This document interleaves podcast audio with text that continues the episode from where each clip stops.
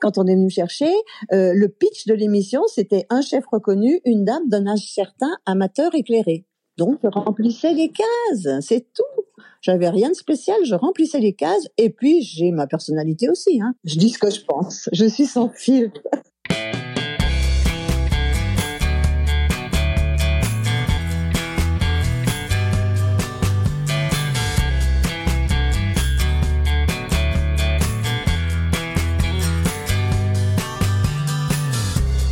Bonjour à tous, vous écoutez Cadavre Exquis, le podcast qui décompose un parcours inspirant. Pour ce nouvel épisode, je reçois celle qui forme avec Cyril Lignac le duo star de l'émission, Le meilleur pâtissier. Elle vient de faire son retour sur M6 pour une dixième saison anniversaire aux côtés de son acolyte de toujours, mais aussi de la nouvelle animatrice du programme, Marie Portolano. Son épreuve créative est redoutée par tous les candidats. J'ai le plaisir de recevoir Mercotte. Bonjour Mercotte. Bonjour. Comment vas-tu? Eh ben, Je vais très bien. Fait beau, c'est l'été, c'est les vacances, tout va bien. Pour ne rien cacher aux personnes qui nous écoutent, nous enregistrons cette émission, il est 7 h du matin. Euh, à distance, parce que nous sommes tous les deux des, des. Pour que les gens se rendent compte de ta routine matinale, euh, t'as fait quoi déjà ce matin? Alors, je me suis levée un petit peu plus tard que d'habitude. Je me suis levée à 4h30. J'ai, j'ai déjà euh, fait cuire toute une fournée de haricots verts. J'ai fait torréfier des amandes, parce que je mets des amandes dans les céréales de mon petit déjeuner. C'était bientôt fini, donc j'ai torréfié des amandes. J'ai, je suis allée chercher les petits déjeuners pour mes petits-enfants et mes enfants. Et qu'est-ce que j'ai fait? Bon, J'ai rangé un peu la maison, voilà. Déjà pas mal. Plein de choses, oui, oui, oui. je sais que tu es quelqu'un de très sollicité. Je voulais sincèrement te remercier de participer à ce podcast Cadavre Exquis, donc euh, le podcast qui permet de décomposer des parcours d'invités que je juge inspirants. Donc c'était pour moi une évidence de, de t'inviter. Bah, c'est très gentil. Euh, je sais, je sais pas si je suis inspirante, mais on va bien voir. Bah, le grand public connaît l'animatrice du, meilleur pâtissier, mhm. qui sera d'ailleurs de retour très bientôt pour euh, cette dixième saison. Absolument. Euh, le public connaît aussi peut-être la, blogueuse, mais moi, je, compte te faire découvrir par d'autres facettes que les gens, j'en suis persuadé, ignorent totalement. Donc, nous allons dérouler ton parcours de quasiment ta naissance à aujourd'hui en version accélérée, bien sûr. Mais on va s'attarder quand même sur certaines étapes euh, de ta vie euh, pour arriver là où tu en es aujourd'hui. Donc, tout simplement, je voulais te demander où est-ce que tu es né et où est-ce que tu as grandi surtout? Alors, je suis née à Aix-les-Bains, en Savoie, et j'ai grandi à Chambéry parce que à trois ans et demi, j'ai perdu ma maman, et donc je suis venue habiter avec les sœurs de mon père qui étaient à Chambéry et qui nous ont élevés, mon frère et moi. Il paraît qu'elles étaient beaucoup plus âgées que ton père et qu'ils avaient euh, l'âge d'être... Voilà, mon père était déjà plus âgé que ma mère et mes tantes, qui étaient très gentilles, assez sévères et strictes, avaient l'âge d'être nos grands-mères en fait. Et elles faisaient quoi tes tantes euh, comme métier et ton père aussi d'ailleurs? Alors mon père avait un cabinet d'assurance. Euh, mes tantes, il y en a une qui restait à la maison, qui était une hyper gourmande, qui faisait super bien à manger et qui m'a donné le goût des bonnes choses.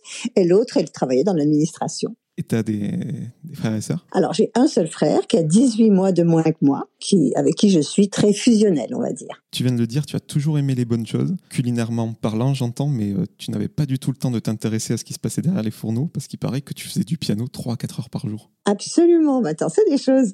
Oui, parce que ben, les petites filles euh, bien élevées, à mon époque, on étudiait le piano, on allait au conservatoire. Donc, en fait, chaque moment libre, avant d'aller à l'école le matin, entre euh, ben, à midi, avant de repartir, je faisais mes gammes, mes exercices, j'étais au conservatoire.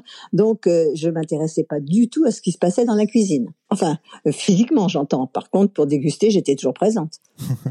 Il y avait une volonté de se professionnaliser dans, dans la musique pour faire autant d'heures? Non, pas du tout, pas du tout. Euh, je le faisais parce qu'il fallait le faire. Et à 18 ans, quand il a fallu choisir, je me suis vite, vite décidée à arrêter. Parce que je pense que pour faire de la musique, il faut avoir beaucoup de sensibilité et un sens artistique. Et ça, je n'ai pas de sens artistique. Et donc, bien sûr que je jouais bien du piano parce que quand on travaille des heures, euh, c'est mécanique. Hein donc, on arrive à bien jouer. Mais disons que c'était pas forcément ma tasse de thé. T'as des restes un petit peu au piano? Pendant quelques années, plus du tout maintenant. J'ai vendu mon demi-queue où je m'en suis séparée il y a déjà un petit moment. Quelques années, une petite vingtaine d'années. Via la télé, forcément, on, te connaît euh, sous plusieurs aspects. On connaît la, la mère côte souriante, blagueuse, mais aussi exigeante, euh, même ferme. Je voulais savoir quel genre euh, d'enfant, adolescente étais. Tu avais quel caractère? Écoute, j'étais plutôt c'est difficile à dire, c'était il y a vachement longtemps. bon, j'étais, je travaillais pas mal à l'école, j'étais normale, obéissante, j'étais pas du tout révoltée, ni euh, j'ai pas fait de crise d'adolescence. Bon, on a eu une vie facile, hein, on était gâtés avec mon frère par mes tantes, on a eu une adolescence très agréable, on jouait au tennis, on partait en vacances, euh, voilà, non, c'était, on avait la vie des bons petits bourgeois bien, bien tranquille. Tu as fait euh, des études très variées euh, études littéraires, Hippocagne, Sciences Po. Voilà. Je crois même une licence d'anglais. Tu te destines à quel métier? Alors en fait, j'ai fait Hippocagne au lycée français de Londres. Donc c'était très pratique parce que après je maîtrisais l'anglais euh, très bien, fluent. et, et, donc je voulais travailler dans un organisme international puisqu'on habite pas loin de Genève. D'accord. Donc en fait, c'est pour ça que j'ai fait ces études-là. Mais finalement, mon Dieu, mon Dieu, à peine, euh, même aux trois quarts de mes études, je me suis mariée et j'ai tout de suite fait quatre enfants. Donc au revoir euh, les idées de travailler dans un organisme international et bonjour la vie de famille. Tu t'es mariée à quel âge, juste pour qu'on situe? Je me suis mariée à 23 ans, ce qui était déjà tard à mon époque. Hein. Maintenant, c'est tôt, mais à mon époque, toutes mes copines, elles étaient déjà mariées, elles avaient des enfants. Donc moi, je me disais, oh, je suis en retard. On est d'accord que si tu aimais les bonnes choses, comme je l'ai dit tout à l'heure, tu ne cuisinais pas comme on peut l'imaginer aujourd'hui. Je crois que même pour te citer, que tu ne savais pas cuire un œuf quand tu t'es mariée. Oui, parce que la première fois que j'ai essayé de faire une omelette, j'ai cassé l'œuf comme ça, mais c'est écrasé dans ma main. Mon Dieu, mon Dieu, ça c'est un souvenir impérissable. Il paraît que ton envie de te mettre à cuisiner, je ne parle pas encore de déclic, tu l'as eu d'abord en allant manger régulièrement chez ton frère, qui était un vrai gastronome. Est-ce que c'est vrai? Alors, c'est pas tout à fait ça. Euh, disons qu'avec mon frère, quand on était étudiants tous les deux, lui il a fait sec. Comme nos amis allaient manger dans des pizzerias ou des trucs faciles d'étudiants, nous c'était pas du tout ça. Nous on, on préférait y aller moins souvent, mais aller dans des restaurants étoilés et prendre le premier menu et on s'en sortait pour pas plus cher parce qu'on n'avait pas spécialement de l'argent, hein, pas du tout même. Enfin on était normaux quoi. Et voilà donc déjà c'est ça. Après, mon frère, lui, travaillait pour euh, un organisme financier euh, dans les pays d'outre-mer. Donc, il a, on reçoit beaucoup dans ces moments-là. Et donc, lui, il s'est vraiment mis à cuisiner beaucoup, beaucoup. Et c'est là que moi, je me suis dit, bon, pourquoi pas moi hein C'est bon ce qu'il fait, donc je vais faire pareil. c'est ça, en fait.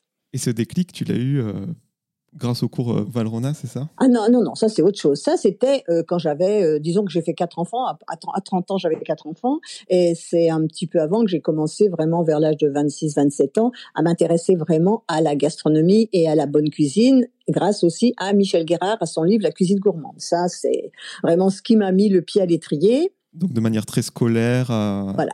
Et puis après, beaucoup, beaucoup, beaucoup plus tard, mais je sais pas, 30, 40, 30 ans plus tard au moins, euh, j'ai découvert la différence entre faire des gâteaux et faire de la pâtisserie. Faire des gâteaux, c'est facile, c'est ce qu'on fait un petit peu intuitivement, c'est le gâteau yaourt où on suit des recettes, mais on connaît pas les bases. Donc, ce n'est pas de la pâtisserie, parce que la pâtisserie, c'est la rigueur, les bases, les fondamentaux, et après, les bons gestes, les bonnes techniques et ça, c'est complètement autre chose. Et ça, je l'ai découvert des années durant dans les stages Valrona, qui étaient des stages pour euh, Madame Tout le Monde, hein, pas les stages pro. Et c'est là que j'ai vraiment découvert avec Julie Aubourdin et Frédéric Beau, qui étaient mes profs et qui étaient des gens assez exceptionnels et très pédagogues. Et c'est là que j'ai vraiment tout appris des bases tu as avancé en autodidacte pendant très longtemps, en fait. Ah ben complètement. Après, je me, je me disais bien que c'était pas terrible, terrible, les mousses au chocolat. Ben, maintenant, je comprends bien pourquoi. Hein. Et euh, il paraît que tu as même organisé, donc je ne sais pas chronologiquement où ça se situe, des, des, stages de cuisine. Un petit peu avant Valrona, ça. Parce que ça, j'étais plus salée. Au début, je faisais tout. Donc oui, oui, j'organisais des stages de cuisine. Après, j'ai eu une vie de bridgeuse pendant une bonne quinzaine d'années et même plus jusqu'à avoir jusqu'à atteindre mon seuil d'incompétence comme on dit. C'est-à-dire que je suis devenue première série arbitre national puis après euh, on progresse plus. Et tant qu'on progresse on voit pas on pense qu'à ça, on parle que de ça, puis après on voit les côtés euh, un peu plus négatifs. Oh, voilà, parce que c'est vraiment les, le caractère des gens qui veulent. Moi, je suis pas une gagneuse, mais les gens qui veulent gagner à tout prix, c'est pas toujours, euh, ils sont pas toujours agréables, alors que dans la vraie vie, ils sont super. Donc, il faut se méfier des jugements a priori, et ça, c'est souvent ce qu'il y a sur les réseaux sociaux maintenant. Oui, c'est clair. les gens jugent a priori, imaginent des choses qui ne sont pas du tout la vérité. Donc, après ma vie de bridgeuse, effectivement, j'ai organisé des stages de cuisine pour mes copines, mais ça s'est très vite développé, développé, un petit peu du bouche à oreille hein, à l'époque. Et ça s'est très très vite développé parce que c'était très sympa et que finalement j'ai aussi la fibre pédagogique, je pense. Voilà. Quand tu vois que c'est la mode aujourd'hui, ces stages Ah oui, oui, à l'époque c'était pas du tout, du tout la mode. je m'arrête sur cette casquette de bridgeuse. Je ne sais pas si c'est le terme, c'est incroyable. Il y, a vraiment, euh, il y a vraiment un vivier de, de compétiteurs euh, en France. Parce que nous, on a l'impression que c'est vraiment euh, le jeu qu'on fait avec ses grands-parents euh, l'après-midi. Pas du tout. Alors oui, il y a le bridge de salon et il y a le bridge de compétition, qui sont deux formes totalement différentes de, de jeu, en fait. Dans le bridge de compétition, c'est un, ce, qui est, ce qui est bien, c'est que ça fait travailler euh, les ménages. C'est vraiment, il faut beaucoup se concentrer. Ça évolue tout le temps. Il faut connaître les techniques, les nouvelles façons de faire, les nouvelles règles. Euh, c'est très passionnant. Moi, je me suis éclatée en jouant au bridge, vraiment. Hein. Et arbitre national, tu, tu as arpenté la France euh, pour... Euh, euh J'arbitrais les tournois, oui. Bon, ce qui me plaisait dans l'arbitrage des tournois, c'était surtout... Moi, j'aime bien l'organisation, je suis un peu psychorigide, j'aime bien les choses bien faites. Donc, j'adorais faire les comptes, les calculs, parce qu'à l'époque, on utilisait, alors, au début, le Minitel, après, les ordinateurs. C'est-à-dire qu'il fallait faire compter très vite, faire les comptes, donner les résultats à toute allure. Ça, j'adorais ça.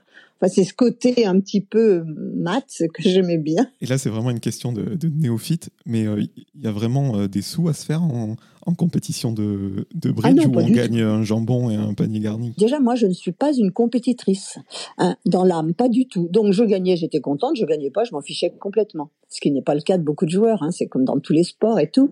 Non, non, on gagne rien, on gagne. Non, non, pas du tout. C'était, c'est pas du tout euh, jouer pour. Alors, on peut jouer aussi en partie libre. Ça, j'ai joué tous les jours en partie libre, c'est-à-dire qu'on va, on est dans un club. J'étais d'ailleurs la présidente pendant quelques années, et on joue, on joue de l'argent, mais enfin, on gagne 50 balles un, jour, on perd 30 le lendemain, ça s'équilibre dans l'année. On fait pas ça pour l'argent, on fait ça parce qu'il faut intéresser les parties pour que les gens ne fassent pas n'importe quoi.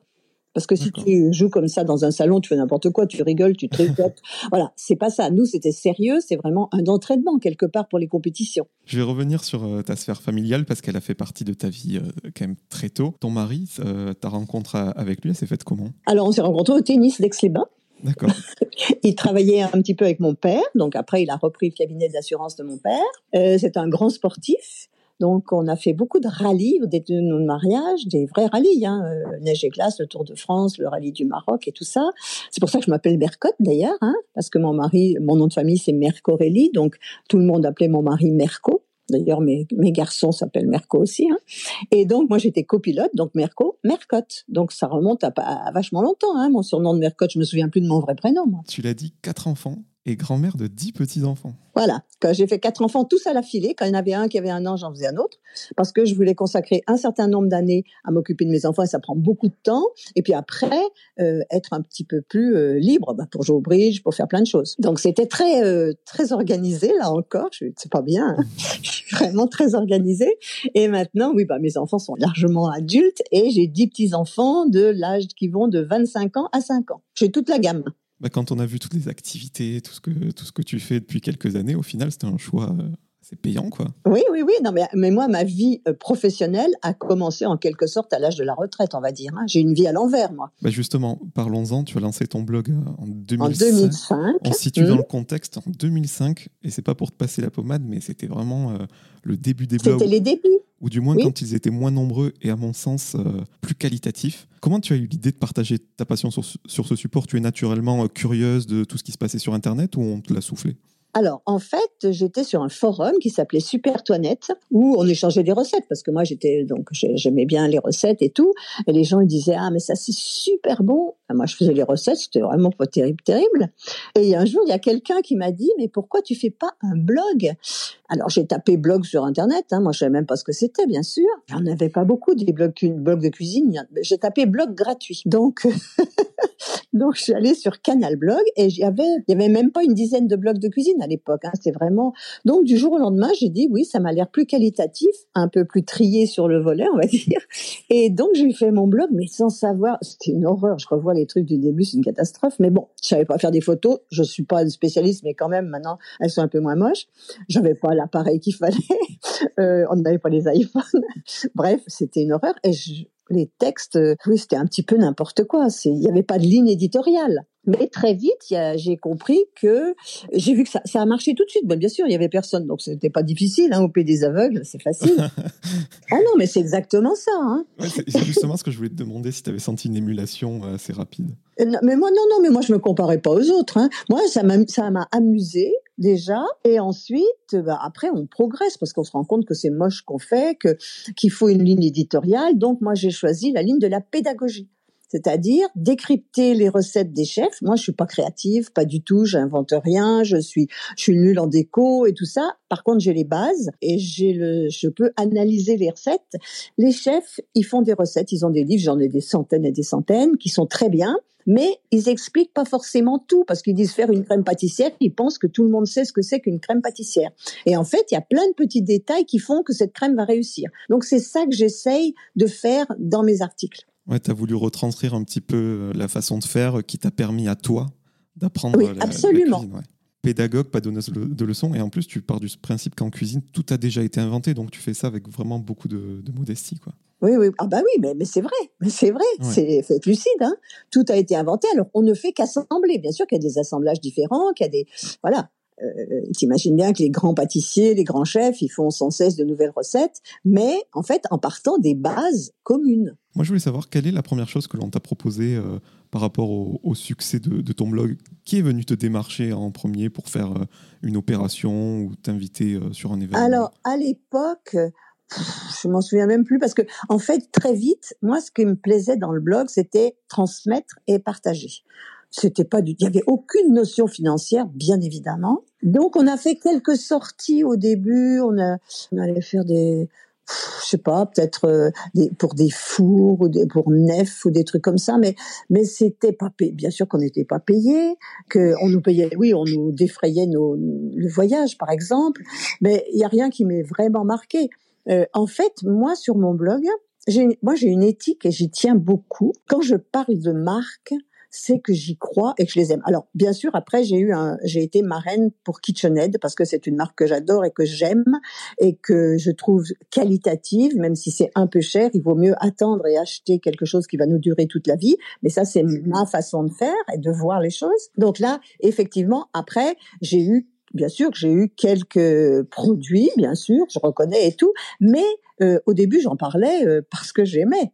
Donc, mais je refuse systématiquement tous les partenariats parce que là, je viens exceptionnellement là, j'avance un peu, je viens de faire une pub, mais c'est parce que j'ai toujours refusé toutes les pubs où on me proposait, par exemple, des produits style euh, tout prêt pour faire de la pâtisserie, tu vois, Alsa. Euh, c'est contre mon éthique. Moi, je suis pour le fait maison. C'est même courageux de venir te le proposer. Quoi. Ah non, mais les gens ils se disent ça gagne beaucoup d'argent. Peut-être que malheureusement, je suis pas une femme d'argent. Mais je viens de faire une pub pour un produit qui correspond à mon âge, qu'on voit paraît-il à la télé, moi je l'ai pas vu, pour euh, soulager les jambes lourdes, on va dire. Pour euh, bon, là j'y crois. C'est j'ai un lectorat ou des gens qui me suivent qui ont souvent mon âge, et donc c'est quelque chose auquel je crois. Donc si j'y crois, oui, pourquoi pas? Mais c'est la seule fois en tant d'années que j'ai dit oui pour une pub.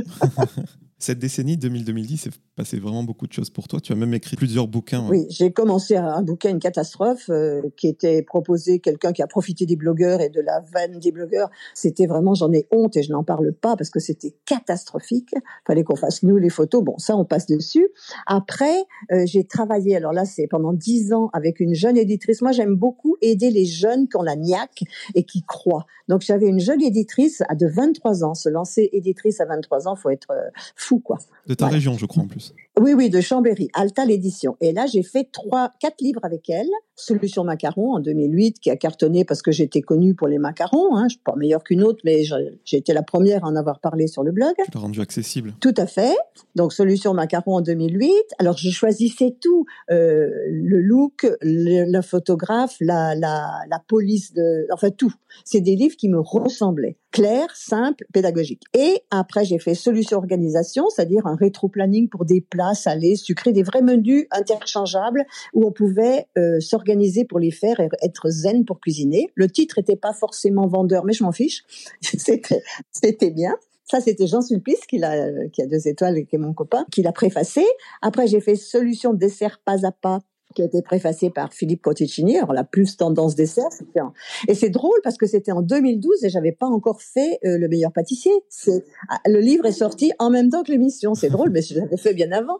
Et après, j'ai fait le meilleur de Mercotte, qui a été préfacé très gentiment par mon ami Pierre Hermé, qui là euh, prend le best-of des trois. Puis après, la maison d'édition a malheureusement capoté parce que c'est difficile de vivre.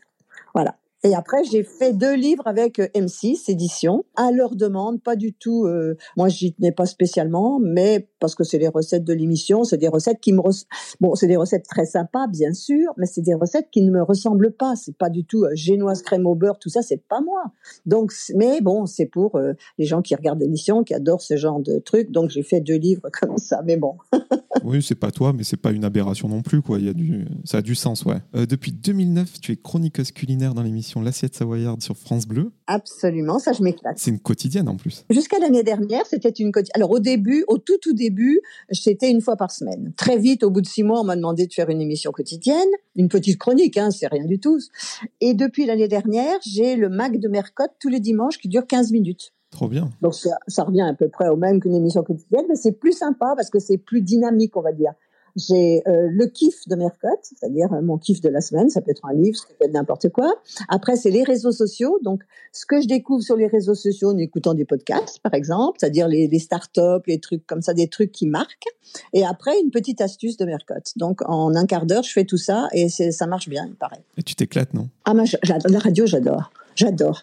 En plus, j'ai un binôme qui s'appelle Serge Carbonel, qui, qui, qui est à la tête de l'émission L'Assiette Savoyarde, qui est un mec génial. Euh, on rigole, je, je le mène par le bout du nez. Enfin, c'est pour rire, hein. Mais voilà, je, je lui parle mal, mais parce que c'est un échange, euh, voilà, euh, un petit peu fusionnel entre nous deux. On se comprend très bien, on s'engueule, mais c'est pour rire. Le studio est loin de chez toi ou tu... Non, non, c'est à Chambé. Non, non. Puis j'enregistre quand je pars en tournage, j'enregistre ah pour moi des Oui, oui. Donc on l'a dit, tu as participé au meilleur pâtissier sur M6 en 2012. Voilà. Il paraît que la production t'a repéré dans un salon euh, au cours duquel tu faisais une démonstration de macarons, justement. Je faisais une démonstration pour KitchenAid, d'ailleurs, sur le stand KitchenAid. Et il y avait beaucoup, beaucoup de monde. Et ben, moi, je réponds aux questions, j'explique aux gens. Je, voilà, je suis pas timide. Euh, j'ai rien à prouver à personne. Et donc, euh, voilà, on est venu me chercher. Et j'ai pas dit oui parce que j'ai dit, mais moi, la télé, ça m'intéresse pas forcément. je regarde pas. Je trouve qu'à l'époque, c'était Masterchef et tout ça. J'avais des amis qui avaient participé, qui disaient que c'était quand même euh, pas du gâteau, hein. C'est pas Top Chef. Masterchef, c'est pour les amateurs aussi. Mais on m'a dit, mais non, mais regarde, c'est une émission de la BBC. Regarde l'émission anglaise, tu vas voir, c'est bienveillant, c'est sympa, c'est rigolo et tout. Donc j'ai regardé, effectivement, c'était bien. Donc bah, j'ai dit, bah pourquoi pas. Et je regrette pas du tout d'avoir dit oui. Alors là, c'est sûr. Et est-ce qu'on est venu te chercher parce que voilà, la personne de la production qui était dans ce salon a aimé ta personnalité ou euh, comme tu l'as dit, il y avait cette émission de la BBC et donc euh, un cahier des charges où il fallait un chef reconnu et une Absolument. dame. Ouais, c'est ça. Voilà. Alors déjà, j'avais fait, j'avais tourné en tant que blogueuse. Je déteste ce mot blogueuse entre parenthèses. je veux pas qu'on me qualifie de blogueuse parce que ça a tellement changé. Le blog déjà c'est en déclin en ce moment et ça a tellement changé l'état d'esprit et tout. Donc ça m'énerve qu'on dise blogueuse. Mais bref. Donc euh, en fait, j'avais déjà participé à une émission qui s'appelait Chef la recette avec, Cyril. et Manu Payet. Et on avait bien rigolé, j'avais trouvé ça très sympa, j'avais déjà rencontré Cyril dans des salons, voilà. Après, quand on est venu me chercher, euh, le pitch de l'émission, c'était un chef reconnu, une dame d'un âge certain, amateur éclairé. Ah, Donc, je remplissais les cases, c'est tout. J'avais rien de spécial, je remplissais les cases et puis j'ai ma personnalité aussi. Hein. Donc euh, voilà, je dis ce que je pense. Je suis sensible. On va en parler justement. Euh, donc tu l'as dit, tu avais déjà rencontré Cyril Lignac, euh, voilà un chef qu'on connaît tous et qui a essuyé les plâtres en plus dans les émissions de cuisine ah sur M6, comment ça s'est fait cette première approche où vous saviez vraiment que vous alliez être en, binôme? Ah pas du tout parce que quand on m'a on est venu me chercher, euh, on savait pas quelle chaîne allait acheter l'émission. Ça aurait très bien pu être la 2. En fait, c'est trouvé ah, que c'était la 6 ah, et le chef de la 6 oui, le chef emblématique de la 6, eh ben, c'est Cyril hein. Boss, ouais. Quand on voit un binôme aussi complice euh, que le vôtre euh, à la télé, on a envie que tout soit rose euh, en coulisses et sans trahir de secret. Je crois que c'est vraiment le cas. Et d'ailleurs, il se considère ah comme ton cinquième enfant. Absolument. Mais moi aussi, d'ailleurs, je le considère comme mon cinquième enfant. il est génial. On est très, oui, oui, on est très proches. Il paraît que même ton fils, il appelle frérot. Oui, oui. oui, oui. C'est Cyril qui a raconté ça euh, dans une émission. Ça, il n'y a pas longtemps. Ouais. oui, il n'y a pas très longtemps. Ça nous a bien fait rire, oui, parce que mon fils, euh, euh, qui habite à la Havane, il lui avait ramené des fruits ou des, je sais pas, des avocats, des mangues de la Havane pour lui faire goûter.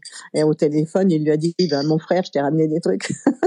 Il paraît que vous déjeunez tous les jours ensemble pendant les, les semaines de, de, tournage avec Cyril. Ah oui, on va pas au catering et on, on fait, on mange très sainement parce qu'autrement on grossirait. Hein. Donc oui, on mange à midi ensemble. On a de la chance, c'est Hélène, la directrice de prod, qui nous fait notre petit repas tous les jours. On est très chouchoutés, on a beaucoup de chance. Le meilleur pâtissier a, déjà 10 ans, tu l'as dit, tu ne regrettes pas du tout euh, ta, participation. Je voulais savoir quel, euh, ce genre de question est difficile, mais comment euh, tu perçois l'émission après ces 10 ans? Tu es fier de l'évolution qu'elle a eue? Même toi, ton, ton personnage, comment tu, tu le vis? Alors au début, alors déjà moi j'ai jamais eu aucune appréhension. On, est venu me chercher, ben voilà, je suis telle que je suis, sans filtre, je dis ce que je pense. Mais je suis pas foncièrement euh, le rôle qu'on me donne, c'est Cyril le très gentil entre guillemets, hein, parce qu'on nous on ne nous conduit pas comme ça. Hein. Mais disons que dans l'absolu, c'est Cyril toujours gentil, qui veut pas faire de peine, et moi qui dis ce que je pense. Donc si c'est pas bon, je dis que c'est pas bon. Mais au, et puis après au montage, même si après je module mes paroles, parce que les, les candidats vous diront non, non mais Mercotte elle est sympa, hein, elle est pas comme ça. Mais je pense qu'au montage on enlève mes paroles bienveillantes et qu'on laisse que bah, ça c'est moche, c'est pas bon. Il y a une candidate qui l'a dit dans la presse il y a pas si longtemps d'ailleurs. Bon, ah c'est toujours pour raconter une histoire euh, à la télévision quoi. Oui oui oui. Bah oui. Mais je me souviens qu'au début du, du programme, euh, tu étais vraiment très, très critiqué, quoi. Ah oui, oui, complètement. Oui, oui. Mais moi, je lis pas les critiques, je m'en fous. Enfin, sauf celles qui sont sur mon blog. Sur tes pages, ouais. Sur mes pages, mais autrement, je lis pas. Donc oui, je me souviens, il y en a un qui a dit, Mercotte, je vous vomis. Prenez un petit peu de bicarbonate, ça ira mieux. Moi, je m'en fous, hein, je prends tout à la rigolade. Je ne lis pas les, les, les trucs, euh, parce que on sait pas qui se cache, puis les réseaux sociaux, c'est assez catastrophique. Instagram, un peu moins, mais quand même. Donc, je lis pas, mais il y a, y a, toujours des gens qui sont, c'est peut-être des petits gamins euh, qui font ça pour rigoler, c'est peut-être des gens qui sont aigris, qui, qui connaissent pas le personnage, donc qui voient l'image que je renvoie, et qui n'est pas forcément sympathique. Donc, je peux très bien comprendre que des gens me détestent. Moi, ça me gêne pas. Après, moi, j'ai vu des choses passer euh, sous couvert d'anonymat, bien sûr. Elle n'est pas encore au cimetière Saint-La. Euh. Ah oui, oui, ça, oui. Par on me, on me l'a dit, ça. Enfin, toi, tu vois, t'as du recul, mais, mais, tes enfants, tes petits-enfants... Euh. Ah, mais alors, mes petits-enfants, ils s'en foutent complètement. Ils regardent pas la télé. non, non, alors là, c'est pas leur truc. C'est pas grave, ils lisent pas. Ils lisent pas tout ça. Non, non. Bon, en tout cas, le fait est que tu t'es imposé et tout le monde t'adore maintenant Enfin, non, non, tout le monde m'adore pas. Il y en a beaucoup qui m'aiment bien, mais mais il y en a beaucoup qui m'aiment pas. Mais c'est pas grave. Dans la vie, on aime. C'est bien ça la vraie vie. Dans la vraie vie, il y a des gens qu'on aime bien, puis il y a des gens avec qui on a moins d'affinité. Moi, je peux très bien comprendre ça. Moi, je voulais parler de tes petites euh, habitudes euh, sur le tournage. Je sais que les gens aiment bien ce côté coulisses. Donc, euh, je, ne trahis pas un secret dans ta vie de tous les jours. on a déjà parlé ensemble en off. Quand tu te lèves, enfin voilà, tu fais 10 km peut-être par jour là où, où, tu habites, et tu, et tu fais aussi euh, un nombre de pas assez euh, conséquent sur, sur le tournage. Bah Alors pendant le tournage, avant, vers 5h30, 5h15, ça dépend la, la saison et s'il fait plus ou moins jour, enfin j'ai une petite lampe de poche, oui, je fais trois ou quatre tours de parc ce qui correspond à 5-6 km le matin. Puis après, tout ce qu'on fait dans la journée, j'arrive à faire mon taf de 8, entre 8, à peu près 8 ou 10, ça dépend. Hein. Euh, maintenant, j'en fais un tout petit peu, moi, je fais plutôt 8. Euh, donc oui, parce que avec tous, tous les gâteaux qu'on goûte, c'est grave, hein Donc il faut vraiment éliminer et cette marche. D'abord, c'est vivifiant et ensuite, ça permet de. Moi, je goûte des tout petits morceaux. Si on regarde bien, hein, on verra que je goûte. C'est rare que je goûte euh, deux fois. Si je reviens à deux fois, c'est que c'est vachement bon. Alors que Cyril, quand on arrive déguster, c'est l'heure du dessert pour nous et, et il a faim, donc. Euh... Il en mange beaucoup. C'est ce que j'allais te dire. Toi, tu fais 8 km alors que tu manges des petits bouts. Lui, qu'est-ce qu'il fait pour garder la ligne? Ah bah, il fait du sport lui aussi. Hein. Il joue au polo le week-end. Euh, il se dépense. Il a une vie speed. Hein, toute la, lui, pendant le tournage, il est entre les séquences. Il est toujours au téléphone. Il gère ses affaires et tout. Il, est, il est vraiment euh, très, très, très occupé. Il paraît que tu as tes petites habitudes au, château de Grousset à Montfort-la-Maurie, là où est tournée l'émission, et tu, tu, établis ton, camp de base euh, là-bas, le nombre de, semaines où le tournage dure, alors que les autres animateurs euh, rentrent chez eux le week-end. Bah oui, mais les autres animateurs, ils habitent pas en Savoie. Hein Donc moi, prendre le TGV le samedi matin pour reprendre un autre TGV le dimanche après-midi, mais où est l'intérêt? C'est clair. Parce que c'est euh, pas très, très loin de Paris, c'est ça? Ben, C'est-à-dire que, oui, déjà, faut aller à Paris, c'est 45 minutes. Après, faut changer de gare, aller gare de Lyon, faire 3, 2h55 de TGV. Arriver chez moi, il n'y a rien, faut faire les courses. Enfin, c'est sans intérêt. vraiment sans intérêt. Donc je suis châtelaine, je passe mes week-ends au château. Quelquefois, je vais faire un petit tour à Paris. Hein, je suis invitée à déjeuner ou des trucs comme ça. Mais dans l'ensemble, je m'occupe des poules. Voilà, je, je, sors les poules, je les rentre. Je voilà, je suis toute seule le week-end. Il y a personne au château. C'est excessivement rare s'il y a quelqu'un. Il y a quelquefois des, des producteurs ou des qui viennent déjeuner, pique-niquer parce que c'est joli, mais c'est rare. Voilà, il y a juste un homme de la sécurité, mais je peux aller, je peux aller marcher, je peux aller à, à Montfort-l'Amaury, qui est une très belle petite ville, une bourgade même, pas même une ville, une bourgade. Où il y a de très jolies choses, il y a de très beaux magasins. Et voilà. Non, non, mais moi je suis super bien toute seule. Je m'éclate. Je lis, ah ouais, t'as as le temps de faire plein de choses. Ah ouais. Moi, je voulais parler de ton épreuve technique qui donne des, des sueurs froides aux candidats. Bon, j'imagine, c'est la télé, tu dois avoir une équipe rédactionnelle euh, avec toi qui t'accompagne. Mais c'est toi qui as le mot final, c'est ça? C'est euh, on fait ce que tu as envie de faire, enfin, tu es écouté. Euh. Alors, en fait, oui, il y a bien évidemment, il y a une équipe de rédaction parce qu'il y a des thèmes. Et après, il faut trouver les recettes qui collent au thème. Donc ça, bien sûr, toute seule. Attends, mais je suis pas non plus. Euh, non, non. Donc c'est toute l'équipe de rédaction qui fait ça. Après, oui, moi, je, moi, je suis en collaboration avec eux, bien sûr. Mais c'est des recettes qui doivent coller à un thème. C'est pas des recettes. Moi, je choisissais des recettes. Je choisirais, je choisirais des recettes légères, des recettes. Euh, c'est pas toujours léger.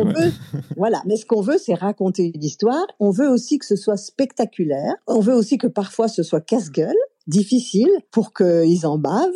Euh, cette année, les, vous verrez, je peux pas dévoiler, mais cette année, les on a changé d'équipe de rédaction et les épreuves techniques sont souvent très drôles, très mises en scène. Euh, moi, j'ai adoré. Après, je me bats moi pour euh, parce que moi je suis assez toujours dans l'idée de mon éthique.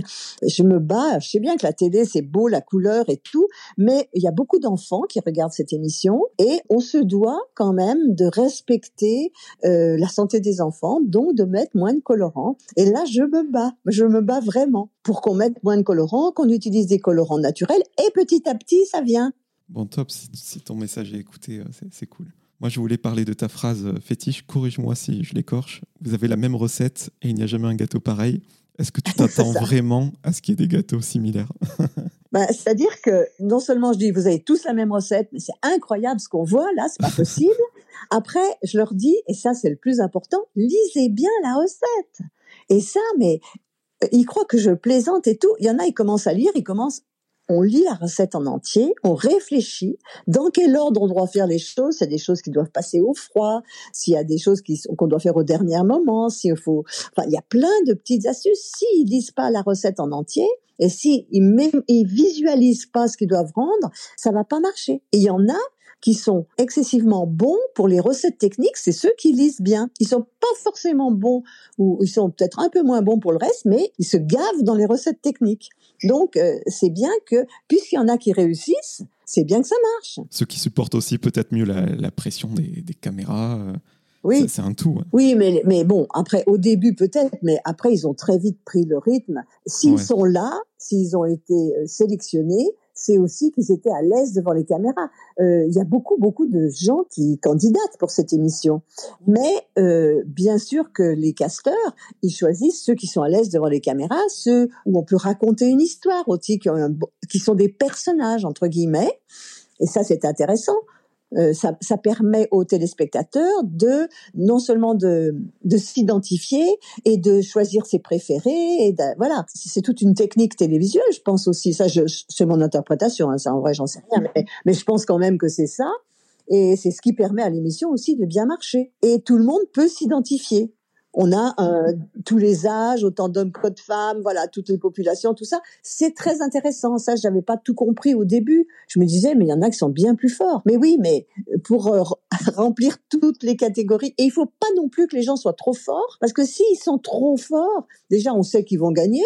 Et puis ensuite, les gens se disent, oh, ben, c'est trop compliqué pour moi, je vais pas le faire. Donc, ce qu'on veut, nous, c'est, c'est fidéliser le téléspectateur qui puissent regarder l'émission et qui disent ah mais je vais tester, je vais faire et tout. Puis les gens s'identifient plus à une émission comme Le Meilleur Pâtissier que Top Chef. Ce Top Chef, c'est vrai qu'ils sont tous des habitués de Palace, alors que Meilleur Pâtissier, même si c'est des passionnés, c'est Monsieur et Madame tout le monde quoi. Voilà, mais Top Chef pas forcément parce que ce sont pas des. Moi je regarde pas, mais je connais un petit peu l'émission. Ce sont pas des, pas des, ce sont des professionnels certes, mais souvent des jeunes professionnels qui sont pas dans des palaces et tout. Non, c'est des jeunes professionnels et c'est un vrai tremplin pour eux euh, la visibilité. Hein, ça c'est évident. Toujours pour connaître les dessous de l'émission, qui mange les restes des gâteaux? On est 80 ou 100 sur le plateau, il y a de quoi faire. Ah, hein. c'est une grosse équipe de tournage. Ouais, ouais, ouais, c'est une grosse équipe, c'est une belle équipe. C'est, on est, on est, c'est un peu de vie de famille. Hein. C'est toujours les mêmes, quasiment, dans les toutes les années. Les, les techniciens, les caméramans, les, les, électri- les électros, les gens du son et tout. Donc, c'est une vraie famille. On se connaît tous. Hein. Et d'ailleurs, ça se passe tellement bien que tu as convié du moins une petite partie de l'équipe chez toi quand tu as dû plier bagages et, et rentrer Ah oui. Dans ta Savoie pour continuer l'émission parce que tu étais considéré comme une personne euh, à risque? À risque. Absolument. Donc, euh, on s'est arrêté à l'émission 10. Marc, c'était, et au milieu de l'émission, hop, il y a eu un cas dans les, dans le personnel. Et donc, euh, on a dit, bah, tout le monde testé et on arrête tout. Donc, on a tous fait un test et Mercotte, rentre vite chez toi parce que si jamais t'es positive, c'est mieux que tu fasses la quarantaine chez toi que ici toute seule au château. Donc, j'étais négative. Mais après, un mois après, quand il a fallu recommencer l'émission, euh, j'ai dit, bah, moi, j'y vais, je reste dans ma chambre, je bouge pas, je vais que dans l'attente quand il faut. Pas question, Mercotte, c'est pas possible. À ton âge, t'es une fille à risque, c'est pas possible. Non, non, non, ils ont jamais voulu. Bon, j'étais pas très contente. Mais après, finalement, je, reste chez moi. Bon, ben tant pis. Ils m'ont envoyé, ils m'ont envoyé une équipe super sympa. Il faisait un temps magnifique. Moi, j'habite une belle maison à la campagne. On mangeait dehors. C'était des vacances. On a tourné pendant dix jours. C'était dix jours de vacances. On s'est éclaté. Cyril me traînait sur une, dans une espèce de télévision, là. C'était, ouais, du côté tournage, c'était moins drôle, mais les à côté, on s'est éclaté. Justement, une saison du meilleur pâtissier, ça représente combien de semaines de tournage? Deux mois et demi, en gros. Ah oui, c'est quand même euh, important. hein. Oui, oui. La dixième saison du meilleur pâtissier verra une nouvelle animatrice, Marie Portolano. Oui. Euh, sans nous dévoiler, bien sûr, ce qu'on pourra découvrir à la télé, mais je voulais savoir euh, comment tu l'avais trouvée. euh, Est-ce que ça en est bien sorti selon toi? Est-ce qu'elle, euh, Quelle est la différence avec euh, Faustine et, Avec et Julia. ouais. Alors, on a eu d'abord Faustine, journaliste. Euh, super, Faustine, vraiment, elle est partie pour partir à France 2. Elle était embêtée, mais bon, quand on fait une quotidienne, c'est sûr que on n'hésite pas longtemps, hein, même si on aime bien le, le meilleur pâtissier. Après, on a eu la très très belle Julia, euh, comédienne. Donc, euh, une approche différente. Elle est magnifique, elle est solaire, elle est, elle est, elle est très belle. Qui n'hésitait pas à taper dans les gâteaux. euh. Oui, oui, elle au début, elle ne savait pas trop se retenir, mais après, elle...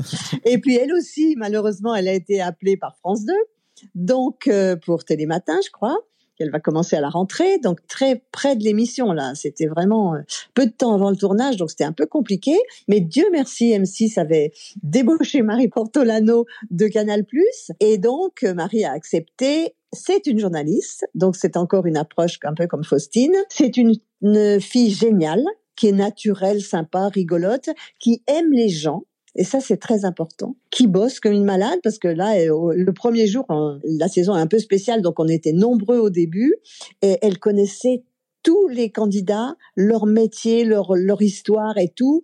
Euh, et ensuite, ça s'est, à mon, enfin moi de vue de de mon côté, ça s'est excessivement bien passé. Nous, on l'a adoptée tout de suite parce qu'elle est cool, quoi. Elle est, elle est rigolote. Et donc non, non, moi je suis très contente. J'espère que le public va bien l'aimer parce qu'elle le mérite. À date, on n'a pas trop d'infos sur cette saison 10. Mhm. Ça va être euh, un format un petit peu particulier, euh, All Stars, euh, une saison un peu comme une autre avec des surprises. Qu'est-ce qui nous attend? Alors, il y aura quelques surprises, puisque c'est la saison 10. Bien sûr qu'il y aura quelques surprises.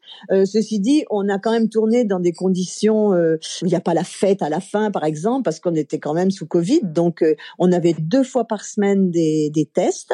Euh, tous les gens qui arrivaient au château devaient présenter un PCR euh, qui datait de moins de 72 heures, même ceux qui arrivaient en cours de, ou les guests et tout ça. C'est très, très strict. On avait un monsieur Covid un gendarme Covid qui nous obligeait, enfin c'est normal, hein, on devait chaque fois qu'on rentrait, on se lavait les mains, euh, on avait du gel et on avait des masques, on nous changeait les masques toutes les quatre heures, enfin sauf sur le plateau bien sûr, mais c'était très strict, très surveillé, très sérieux et du coup ça s'est très bien passé parce qu'on a eu zéro cas, zéro cas contact, rien. Tout bien. Oh, nickel. Mais on a, on a mis les formes. hein. Même la première fois, tu as parlé d'un cas contact, alors qu'on a lu euh, dans certains titres de presse qu'il y avait eu 15, 16 cas. Alors, euh, la presse exagère toujours, c'est pénible. Euh, il y a, alors, il y a eu quelques cas, hein, il en a, mais il n'y en a pas eu 15, 16, il y a dû en avoir 5, 6, je pense, et pas des cas graves. Et voilà. Mais après, oui, les gens, ils se côtoient quand même. Donc, c'est pas parce qu'il y en a un qui, a, qui est importé que après ça a donné aux autres. Mais bon, c'était quand même très raisonnable. On a vu que France 2 avait débauché Faustine, Julia. Oui. T'as pas eu d'approche, toi? Oh, mais ça va pas, mon âge. moi. Faut pas exagérer non plus. Non, je plaisantais. Mais moi, ce que je trouve euh, très euh, bien de ta part, enfin, je sais pas si c'est bien, mais quelque chose que tu n'as pas fait, alors que j'imagine on t'a proposé peut-être euh, mille fois, c'est de faire, euh, je sais pas, une pâtisserie à ton nom, des produits dérivés. Tu n'as jamais eu euh, envie d'exploiter la, marque Mercotte, même si c'est pas toi qui l'aurais géré directement? Alors, il y a quand même eu, il y a quelques, au, début, mais avec Jean Daudignac, qui est un pâtissier reconnu, et il a fait des coffrets Mercotte. Il y a eu des coffrets avec, ben, tu vois, des moules, un fouet, une recette, voilà. C'était au début, mais bon, voilà, ça j'avais dit oui, parce que bon, c'était pas, mais enfin, c'était très, il n'y a pas grand, non, ça m'intéresse, déjà, moi, ça m'intéresse pas. Et voilà, donc, euh, ouais, non. Les produits dérivés, bah, Cyril est vachement plus célèbre. Lui, Cyril, il a plein de produits dérivés. Mais moi, non, non, ça, je suis pas forcément. euh, Si je mets mon nom euh, avec quelque chose, alors je suis jury dans plein de choses. Hein, je suis jury dans plein. Je, moi, je soutiens les relais desserts, donc je suis jury bénévole, bien sûr, pour tous mes amis pâtissiers. Je suis la marraine du concours international macaron amateur. Voilà, des trucs comme ça, je le fais avec grand plaisir. Je vais au festival Bernard Loiseau chaque année quand il a lieu. Ça, fait deux ans qu'on est un petit peu, voilà. Euh, mais je, voilà, je fais des démos, je, suis jury sur place et tout. Ça, j'adore. C'est- très bien. Je suis là, je vais au salon du chocolat. Ah, par contre, au salon du chocolat de Paris, je travaille. J'anime les, les démonstrations des chefs pâtissiers parce que les chefs pâtissiers, c'est des gens que j'adore. Donc voilà. Mais c'est tout, quoi. On va parler de ton actualité, mais je reviens vite fait sur le, sur le macaron. Quand tu avais sorti ton livre, à l'époque, tu avais même sorti une application iPad et iPhone. Oui, c'était c'était très bien. Puis après, il y a eu un petit différent entre celui qui avait fait l'application et mon éditrice, parce que comme il utilisait les photos, il aurait fallu payer des droits d'auteur. Je ne suis pas rentrée dans le vif du sujet parce que tant pis. Donc, donc Oui. l'application a été supprimée. Bon, tant pis. hein. Mais c'était sympa. Je voulais parler de, de ton actualité parce que j'ai vu quelques petits posts Instagram passer Oui. avec euh, deux, trois chefs là très récemment. Oui. Qu'est-ce qui se passe? C'est quoi ces petits projets secrets? Alors, c'est pas un projet qui émane de moi, c'est un projet qui émane de Marie Qui est la photographe de sur l'émission Le meilleur pâtissier, qui est pas que sur le meilleur pâtissier, mais qui, travaille souvent pour M6, qui est une jeune photographe délicieuse, très discrète, euh, talentueuse, qui a dit mais Mercotte, moi j'aimerais bien faire un livre avec toi autour des Savoies. Je dis écoute, euh, pourquoi pas? Alors euh, l'idée c'est d'une balade en Savoie avec Mercotte. Je parle de moi à troisième personne, je me la pète. Pas de souci. Non, c'est pour dire le truc du le, le pitch du livre. Donc, euh, euh, je vais voir mes chefs, donc les chefs de montagne de Savoie et de Haute-Savoie, les chefs autour des lacs de Savoie et de Haute-Savoie. Alors moi, je, je n'aime que les chefs étoilés. Là, on reviendra là-dessus parce que c'est important. Et euh, on leur associe un producteur ou un alpagiste ou quelque, voilà, un artisan, voilà. Et donc, euh, on fait une balade. J'interviewe les chefs, je, raconte leur histoire, mon, histoire avec eux aussi, quelquefois, s'il y en a.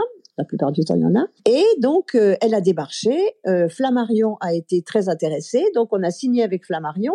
Et le livre va sortir euh, au printemps, euh, début d'été l'année prochaine. Donc là, je commence, moi, pour gagner du temps, euh, comme je suis sur place, à interviewer déjà, faire mes interviews de chefs. Comme ça, je pourrais faire mes textes et tout. Et puis après, on ira faire les photos et la recette, parce qu'ils vont donner, bien sûr, une recette. Que de beaux projets. T'en as d'autres euh, sous le coude ou Ah bah non, ça va, ça suffit. hein. Déjà, c'est bien parce que c'est c'est Marie qui m'a demandé. Moi, j'ai pas, Ouais. j'ai plus envie de faire des livres. Ça va. Je veux dire, dans l'absolu, ça va. J'ai une vie tranquille. Mais tu continues les salons, bien sûr. Oui, euh, ça oui, bien sûr. ouais. Et aussi, c'est un ce qui est important parce que là, je vois dans les réflexions qu'on me fait, ah, c'est facile, tu fais de la pub, tu es invité. Il faut savoir que quand je vais dans les restaurants, souvent on m'invite, hein, mais si on m'invite, je n'en parle pas.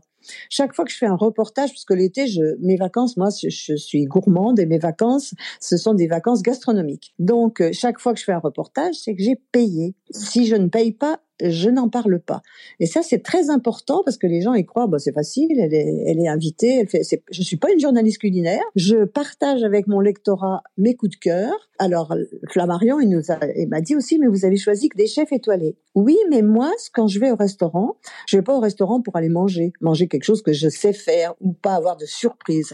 Si je vais dans un restaurant, c'est pour avoir des émotions, pour manger des choses qui me surprennent, que je ne saurais jamais faire. Donc, je préfère y aller moins souvent, mais et j'ai toujours ça depuis, je te le disais tout à l'heure, euh, quand on était étudiant, on faisait pareil. Je préfère y aller moins souvent et manger de manière qualitative. Et si on prend les premiers menus dans les trois étoiles, eh ben c'est comme trois ou quatre euh, restaurants ordinaires où on s'en sort pour 30, 40 euros, où on mange quelque chose de burk. Voilà.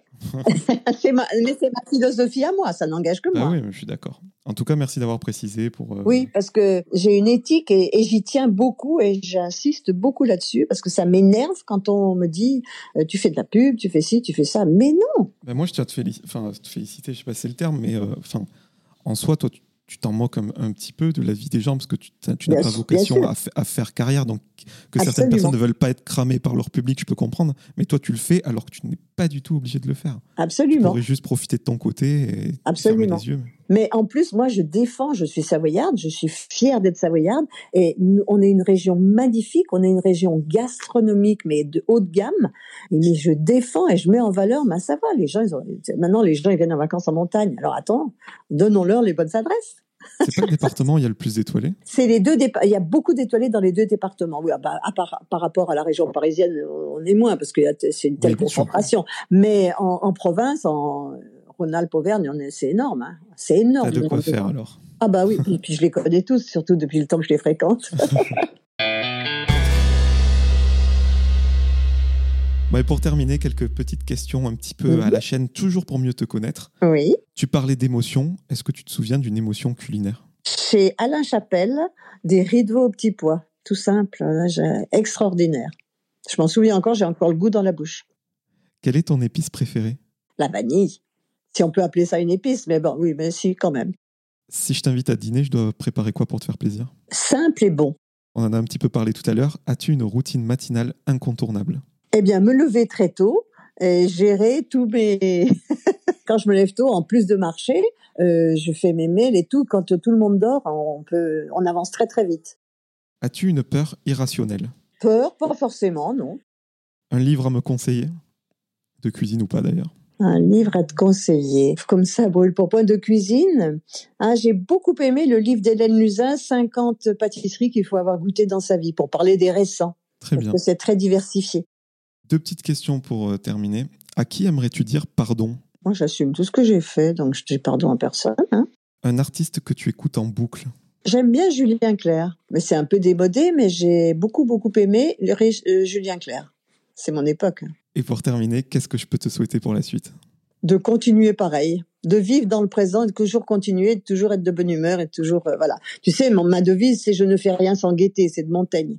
Donc, euh, je compte que ça continue comme ça. Ben merci beaucoup, Mercotte, parce qu'en plus, je sais que tu es très sollicité et que tu ne fais que ce qui t'intéresse et surtout ce que tu as envie de faire. Absolument. je suis très contente de t'avoir parlé ce matin. Eh ben, écoute, c'est très gentil. J'ai passé un très bon moment avec toi. Merci beaucoup. Merci, au revoir.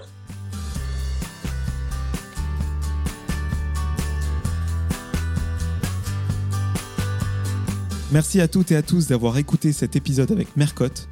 Si vous voulez soutenir le projet, vous pouvez mettre 5 étoiles sur Apple Podcast et vous abonner à Cadavre sur toutes les plateformes de streaming. Je vous donne rendez-vous très bientôt en compagnie d'un nouvel invité.